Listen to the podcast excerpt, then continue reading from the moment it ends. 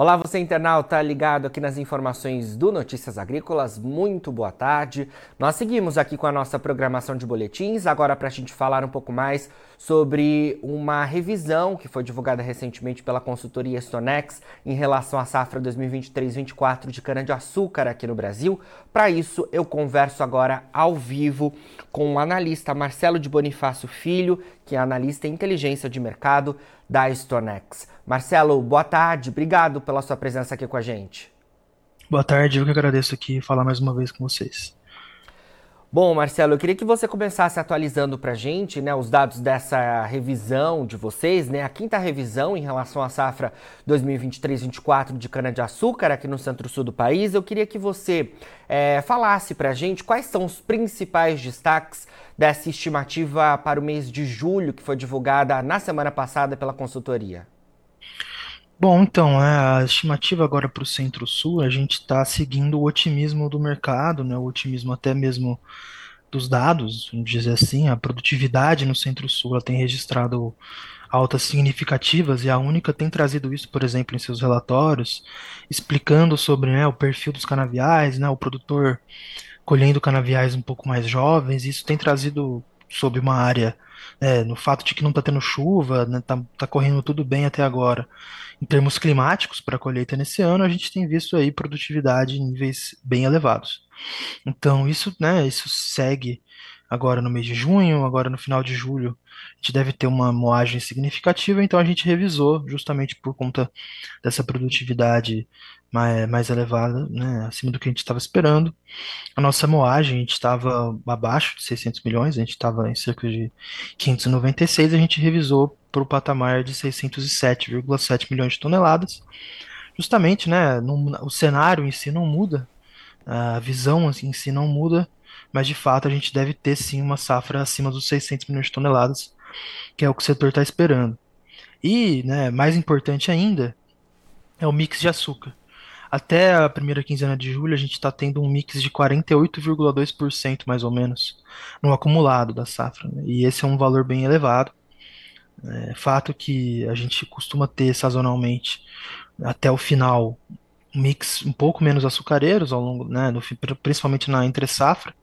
E até por conta disso a gente revisou o nosso mix que estava 47%, a gente foi para 48%, justamente respondendo a essa atratividade é, do mercado de açúcar, né? O mercado de etanol ele não tá, é, continua não pagando valores perto do que se paga para exportação de açúcar, até por conta do cenário internacional do açúcar e né, o cenário nacional do etanol é bem é, desfavorável para o consumo. E isso, então, a gente seguiu também, né, revisando aí nosso mix para 48%, que seria, então, um mix, o maior mix desde a safra 12 e 13, né.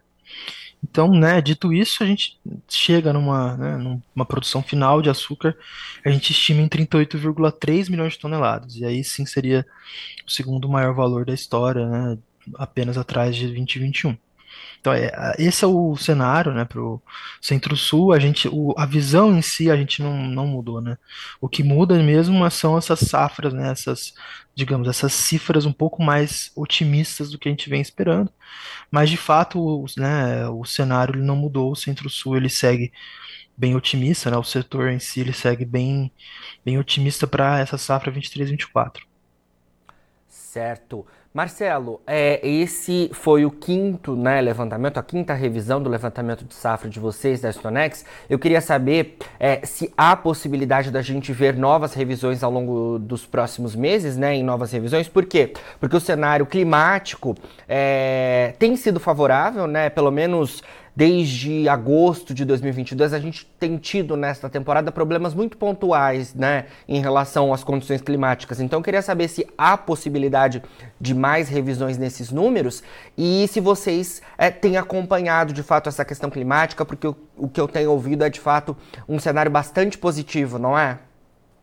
Sim, com certeza. Até agora, né, então até julho, o clima está excelente e Julho é um mês bem, é, que costuma ter, por exemplo, a quinzena mais elevada, né, em termos de moagem, que é essa segunda quinzena, em, em termos médios, né, nas médias de 3 e 5 anos. Então, até então, a gente está tendo, vamos dizer, um pico da safra bem favorável. para o setor, né? As, as, usinas elas estão recebendo, né, digamos, os campos uma resposta muito boa. E é assim, é pouco provável que exista uma frustração no sentido de dessa, né, dessa região dos 600 milhões de toneladas de cana. O setor ele está bem confiante nesse sentido e claro, a gente tem que olhar para a questão do El Ninho, né, que muito se fala que ele pode trazer chuvas indesejadas aí até a partir do mês de agosto, setembro, e isso seria ruim para a colheita, né? Isso adiaria a colheita, mas a gente entende até que se isso acontecer, as usinas elas vão colher depois, né? Então, como por exemplo ano passado, as usinas colhendo até novembro, né, acima da média, e pode se pode ser que, né, caso as chuvas venham agora em agosto, é possível que as usinas só adiem o final da colheita isso vai ter um impacto na disponibilidade do açúcar para o mercado internacional. Né? Então, pode causar algum tipo de limitação de oferta no curto prazo, mas, no geral, a gente acha pouco provável que exista essa frustração né, do otimismo no geral. Mas é claro que em um mercado que está bastante pressionado, né, fatores altistas relevantes pelo mundo, é, é algo a se pensar. Mas em termos de de cenário, de visão de mercado, moagem e mix são, são valores que a gente acredita bastante que, que vão se concretizar até o final aí da, até, até março, né? Certo. E como que tá essa questão do El Ninho nesse segundo semestre? A gente precisa acompanhar também com atenção a possibilidade de impacto para os canaviais? É, então, o El Ninho, ele tá, ele se mantém, né, digamos, ativamente, né, então a gente está em temporada de El Ninho, as probabilidades deles, dele acontecer nos próximos meses é, é bem elevada, então a gente deve continuar dentro desse, desse cenário. Para o Centro-Sul, a gente entende que é uma região mais de transição, né, então não tem um, não tem um padrão que a gente observa na série histórica de, de impacto sobre o setor canavieiro. Né? Então, a gente teve anos que impactou negativamente, a gente teve anos que foi o contrário, né? Que a produtividade foi excelente mesmo em termos de El ou seja, a moagem foi excelente mesmo em tempos de El então não é um, né, um fator certo, como muitas pessoas no mercado vêm falando. Né? A gente tem uma uma gama de possibilidades, até se a gente for comparar pra, com outras regiões do mundo. Até mesmo no Brasil, a gente tem uma, uma, um padrão mais observável em regiões como o Sul, né? Então, quando a gente olha para o Laninha, né? O Laninha ele afetou negativamente o regime de chuvas lá no Rio Grande do Sul, então afetou o mercado de grãos, né? Por exemplo. E no Norte e Nordeste, é, na região Nordeste principalmente, desculpa, teve um excesso de chuvas com Laninha. Então a gente tem um padrão, né, quando acontece esse, esses fatores, esses fenômenos climáticos em outras regiões do Brasil. Então, com o El Ninho, né, agora falando especificamente do fenômeno atual, ele tende a trazer menos chuvas, por exemplo, no Nordeste. A gente já tem visto esse ano, né, a safra do Nordeste esse ano a região Nordeste tendo menos chuva, já mesmo antes do El Ninho, do El Ninho chegar, então é possível que esse cenário se mantenha. Então, para a região Nordeste, a gente tem uma, uma previsibilidade maior do efeito do El Niño do, no comparativo com o Centro-Sul, por exemplo. Certo. Eu queria que você falasse também, é, Marcelo, sobre os destaques envolvendo o etanol também nesta temporada, né? Porque a gente tem esse resultado positivo é, para o açúcar. Imagino que também a gente tenha, né, no comparativo em relação à safra passada, um resultado positivo. Mas o etanol nesta temporada não tem sido um grande atrativo, podemos dizer assim, para as usinas, né? É, de fato ele continua, pelo menos até agora, um cenário bem difícil em termos de demanda. Né? A única até tem relatado isso, uma, uma dificuldade mesmo com, com a paridade em São Paulo, por exemplo, abaixo de 70% em junho, as vendas pelas usinas não subiram como a esperava, né? Na verdade, elas subiram, mas elas não se mantiveram ainda num passo é, acelerado em julho, por exemplo. A gente deve ter agora, a partir de agora, uma venda maior pelas usinas. Então isso, isso é um, um resultado de, um, uma série de fatores, né? Então, desde o ano passado, a desoneração fiscal é, beneficiou muito a gasolina. E isso está demo, tá demorando, digamos, para né, a volta dos impostos, ela demora um pouquinho para reverter esse cenário. Então, a gente tem em julho uma volta total dos impostos, né? Até mesmo em junho a mudança do ICMS trouxe algum consumo pro etanol, As usinas conseguiram vender, mas agora em julho elas precisaram ceder ainda mais os preços para, digamos, é, concretizar esse cenário de demanda maior, né, para buscar de fato essa demanda. Isso deve acontecer nesse, nesses picos da safra, né? Então, entre julho, setembro, até um pouco outubro, a gente pode ter assim uma demanda um pouco maior de hidratado nas usinas e também né, nas bombas, né? Nas bombas, essa demanda deve ser buscada. Agora, semana passada, a paridade em São Paulo chegou a 65%. Né? Então, a gente deve ter sim um crescimento de demanda agora, mas a gente tem observado muito que, no termo, em termos do etanol hidratado, as usinas agora em 23, 24, elas vão produzir o, né, o necessário, vamos dizer, para abastecer o mercado, né, o necessário que seja que não seja tão danoso pro, né, pro caixa das usinas, que então tem virado bastante a produção de etanol para produção do anidro, né, que abastece assim o mercado de gasolina. Então as usinas elas devem ter sim, com um maior volume de cana, uma, uma maior produção de etanol, né, porque a gente tem uma, um aumento expressivo da cana, né, então ano passado fechou em 548, a safra vai ter um aumento de mais de 50 milhões de toneladas, mas ao mesmo tempo, né, um mix de açúcar maior e mesmo assim uma, um crescimento né, da oferta de etanol, justamente por conta desse aumento da disponibilidade de cana. Mas como eu disse, o anidro ele tem dado um sufoco aí para as destilarias, né, para as produtoras de etanol, e o hidratado ele vai seguir nesse cenário bem, bem difícil né, de demanda.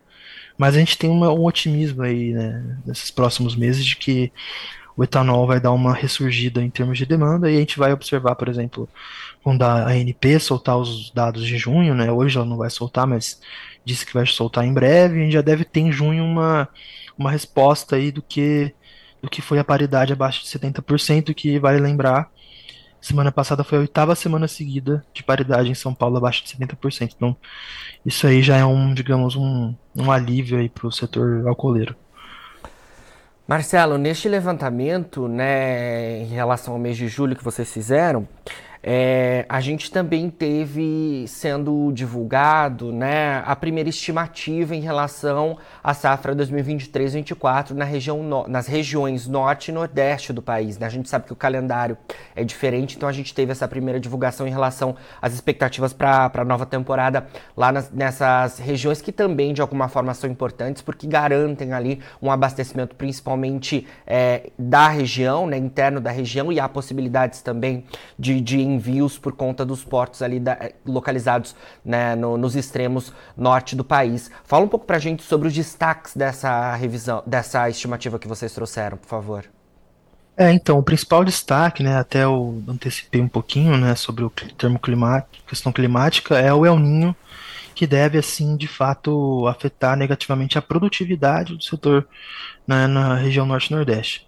Importante também ressaltar que, em termos de área, a região ela não deve ter perdas em muitas localidades, até pode né, algumas usinas crescer um pouco a área, justamente porque a gente viu safras, duas safras anteriores, muito boas em termos de chuva.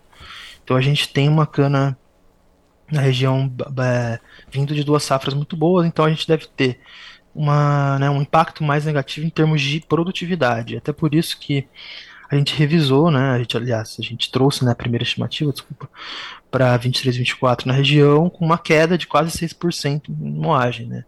58 milhões de toneladas é um volume alto, se a gente olhar para 21, 22, né, foi 54 milhões, então a gente deve ter um aumento, né, um, um aumento em relação a 21, 22, por exemplo, uma safra menor que o ano passado, né? Na verdade, que a safra 22, 23, que ainda né, tá acabando aí, e justamente 22, 23 foi um ano excelente, né? Para a região Nordeste, principalmente o estado de Alagoas, teve ganhos de produtividade muito grandes, mas que a gente não deve ver no ano que vem, né? Na safra 23, 24, por conta desse cenário menos chuvoso, né? O primeiro semestre já foi é, bem penoso em termos de chuva, né? Choveu é, muito pouco né? na região Norte-Nordeste, no comparativo com, com a média normal, né? Com a média de 10 anos. Por outro lado, a gente deve ter um mix açucareiro um pouco maior, né? Porque o Norte Nordeste ele costuma seguir também a dinâmica de preços entre açúcar e etanol, a atratividade do preço do açúcar, né, no mercado internacional. Então a gente deve ter um mix açucareiro um pouco maior, que deve aliviar um pouco. Então a nossa né, estimativa de produção de açúcar ela deve ter uma queda de só 5 mil toneladas em relação ao fechamento do 22-23 uma, é, menos volume de cana, mas um mix um pouco mais açucareiro. É, e até um pouco o ATR deve crescer, né? A gente tem essa relação de quando a produtividade sobe, o ATR cai porque você tem uma, mais chuvas, isso é, é desfavorável para o ATR, então quando a produtividade cai, a gente tende a ter também um ganho no, na recuperação do açúcar, porque a cana ela acumula menos chuva, né, acumula menos umidade e acumula, acaba acumulando mais sacarose, né, então a gente deve ter aí é um cenário um pouco estável em termos de açúcar para o norte e nordeste, mas que deve ter um ponto de atenção muito grande, porque a chuva lá não, não foi boa para os desenvolvimentos canaviais né, nessa safra 23-24. Vamos acompanhando então ao longo dos próximos meses as informações relativas a essas, a essas importantes regiões. Né? Eu queria falar também, Marcelo, aproveitar a oportunidade aqui sobre as expectativas em relação ao saldo global né, de açúcar, principalmente na temporada 2023-24, porque vocês também atualizaram né, os números relativos aí a esse indicador importante. E o que reforça né, a divulgação ali é a, a, a dependência né, da, da produção da temporada 2023-24 aqui do centro-sul do país, né, do Brasil, porque a gente tem diversos outros problemas em origens produtoras importantes. A Índia, por exemplo, é uma delas. É, então, justamente o Centro-Sul, ele já em 2022 2023 tem sido chave para o abastecimento internacional do açúcar e na próxima safra deve, deve continuar no mesmo cenário. Tá? Então, comentando um pouquinho sobre o 22-23 internacional, né, que acaba em setembro, a gente revisou poucas coisas, né, muitas safras já tinham acabado, é, muitas safras é, já finalizaram, como a Índia já tinha terminado, a Tailândia, mas a gente teve alguns ajustes, como por exemplo no México, né, uma safra que fechou bem abaixo do esperado, né, com a pior produtividade na série histórica, ou até mesmo na União Europeia, né, a gente teve problema no, no, na safra passada, principalmente em 2022, quando teve uma onda de calor por lá e atrapalhou o desenvolvimento da beterraba. Né, mas em, em termos de saldo, 2022-2023, a gente deve ter ainda um saldo positivo que vem do Centro-Sul. E é importante lembrar que esse saldo ele deve chegar ainda né, no mercado. Né? A gente, se você a gente pergunta, bom, esse saldo é positivo, mas os preços estão, estão sustentados até agora e faltam dois meses para o final da safra, né? justamente porque o trade flow ele continua apertado. Né? A dificuldade de encontrar oferta, principalmente no primeiro semestre desse ano, concentrado até abril ali, a gente não teve praticamente é, muitos países ofertando açúcar, então por isso que a gente viu o preço chegando a quase 27 centavos em Nova York. Então a gente deve ter um pico da safra brasileira agora, como eu mencionei anteriormente, com bastante cana e bastante açúcar, e isso sim deve chegar ali né, no, no resultado final da safra global 22-23, com esse saldo que a gente estima ainda positivo.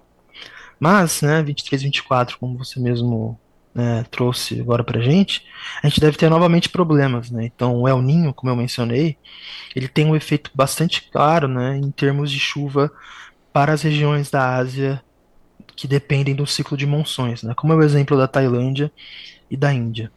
Mesmo antes, né, da concretização do El Ninho, no mesmo cenário que a gente viu no Nordeste, o primeiro semestre, né, na, na, na Tailândia e na Índia foi bem abaixo da média em termos de chuva nos principais produtores. Né? No Nordeste da Tailândia, a gente teve um primeiro, desculpa, o pior primeiro trimestre em pelo menos 11 anos. Né? Então, e é a região que produz praticamente metade da cana do país. Então a gente viu muitos produtores por lá trocando área, né? Pela cultura da mandioca, por exemplo, porque as chuvas elas não dariam conta né, de trazer uma boa safra de cana, então a gente deve ter né, primeiramente, né, acho que o setor já está é, digerindo melhor isso, que é a queda de produção da Tailândia. Então a gente estima que ela vai cair de 11,4 milhões de toneladas de açúcar bruto em 22, 23 para 9,3 em 23, 24. Justamente por essa perda de área e produtividade que deve ser abalada também por conta da, de menor chuva. E na Índia, a gente já vinha trazendo queda, né? Alguns, alguns agentes do mercado ainda aguardam um aumento na produção de açúcar da Índia em 23, 24, mas a gente acha que isso não é possível, isso não vai muito improvável que isso, que isso aconteça, porque o cenário climático é muito parecido. A gente teve chuvas muito abaixo da média, pelo menos até junho, né? alguns momentos de junho, na verdade. E junho é o mês que chega o ciclo de monções na Índia, e ele chegou bem atrasado. E não somente chegou atrasado, como chegou desigual, né? A gente vê muitas reportagens, né, muitas notícias da Índia trazendo um excesso de chuva no norte do país, mas um déficit muito, muito relevante nas regiões sul, onde ficam dois importantes estados, né, produtores de cana, que são Maharashtra e Karnataka. Claro, o mês de julho as monções chegaram e até chegaram bem, né? O mês de julho foi um mês chuvoso, né, dentro da média, para Maharashtra e Karnataka, mas não deve ser suficiente para é, evitar uma quebra né, na safra de cana. A gente também tem tido informações de perda de área, por exemplo, né, nessas regiões, esses estados, então é muito provável que tenha também uma queda na produção de açúcar né, na Índia. Então a gente estima se ela vai fechar em cerca de 32,8 milhões de toneladas. Na safra 22-23, ela deve cair então para 31,3 em 23-24 de novo, né, segunda safra de queda seguida, justamente por um cenário climático que não deve, né, não deve ser positivo para esses canaviais né, na Ásia. E isso, né, seguindo um Brasil, digamos, estável, né, uma produção que vai seguir estável em relação a 22, 23, justamente porque o país precisa, digamos, produzir esse açúcar que vai faltar no resto do mundo, ou seja, os produtores brasileiros vão se beneficiar dessa, dessa alta de preço. A gente estima então que o saldo ele vai fechar quase no zero a zero, um superávit ainda de 300 mil toneladas, mas um superávit menor que 22, 23, e isso o mercado ele já está precificando, vamos dizer, né? A gente vê né, os preços subindo, até mesmo, mesmo contrato de março, né, que é o segundo contrato, ele está mais caro em relação ao contrato mais ativo agora, ou seja, né, os spreads negativos. Então a gente deve ter sim um, é um mercado tensionado e dependendo, como você mesmo disse, do, da produção do Centro-Sul, principalmente, que a gente né, vê que, por sua vez, vai responder, deve ter sim uma safra bem otimista agora nesse ano de 2023. Sim. E esse cenário, né, principalmente externo, é, é o que tem garantido né, aos produtores melhores condições de preços, principalmente porque, né, se a gente olhar é, a nossa produção aqui, a gente tem uma produção boa que teoricamente seria um fator de baixa aos preços, mas esse contexto, quando a gente olha, né, exterior, ele dá suporte aos preços, o que favorece o nosso setor sucroenergético aqui no país, setor que ah, por algum tempo teve resultados bastante complicados e que agora tenta se reestabelecer diante dessas condições eh, de preços mais favoráveis né, para o açúcar principalmente. Bom, Marcelo, obrigado pelas suas informações por enquanto aqui com a gente do Notícias Agrícolas. A gente vai seguir acompanhando todas essas atualizações em relação a esses cenários que você trouxe para a gente. Obrigado, viu?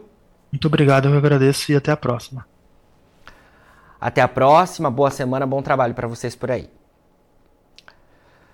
Nós conversamos então aqui com o Marcelo de Bonifácio Filho, ele que é analista em inteligência de mercado da consultoria Stonex. Você que nos acompanha, continue por aí, porque a gente tem mais boletins ao vivo. Fica por aí, a gente se vê.